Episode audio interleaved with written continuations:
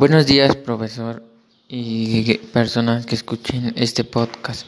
Hoy les vengo a hablar sobre mi opinión sobre la educación a distancia y sobre qué siento de que carece o cosas así. Bueno, la educación a distancia, cierto, siento que es una oportunidad muy buena para personas de bajos recursos o o que no tienen la oportunidad de asistir a una escuela porque trabajan, porque tienen más cosas que hacer o como ahorita lo estamos viviendo por la incontingencia. Siento que es una buena opción para que más personas se puedan preparar y puedan tener ese ese como que nivel de estudio eh, la verdad sí siento que carece de muchas cosas porque siento que es más se comprende más cuando estás en persona y te lo pueden explicar y si tienes una duda del por qué puedes preguntar, pero está muy bien porque ya en todas las plataformas, en YouTube, Classroom o en todas, tienen muchas opciones como para que te faciliten esas cosas, te faciliten la entrada de información, que te resuelvan todas las dudas Google tiene mm, muchas respuestas, tienes aplicaciones que te pueden ayudar a operaciones matemáticas, a redactar un cuento o cosas así, diciendo que ya no es tan difícil como se podría haber sido en tiempos pasados, sino que siento que ahora mm, puedes aprovechar muchísimo más esto y, y si se como que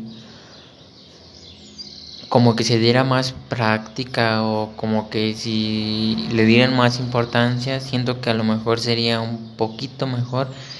que la normal, porque puedes hacer más trabajos, puedes poner más actividades, puedes investigar si es lo que se te si es lo que te hace falta, puedes puedes hacer muchas cosas cuando es a distancia y si tienes dudas, como lo dije anteriormente, puedes consultar un video en YouTube un tutorial en Google o muchas páginas y aplicaciones que tiene la Play Store, Google Play o cosas así.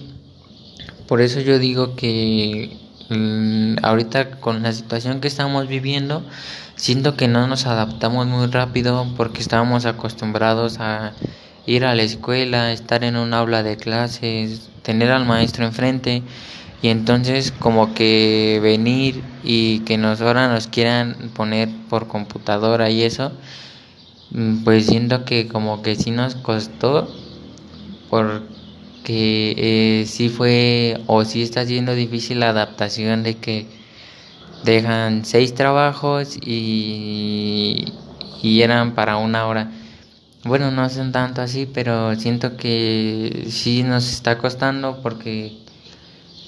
como que no sentimos esa presión o esa no sé qué de como cuando vas a la escuela.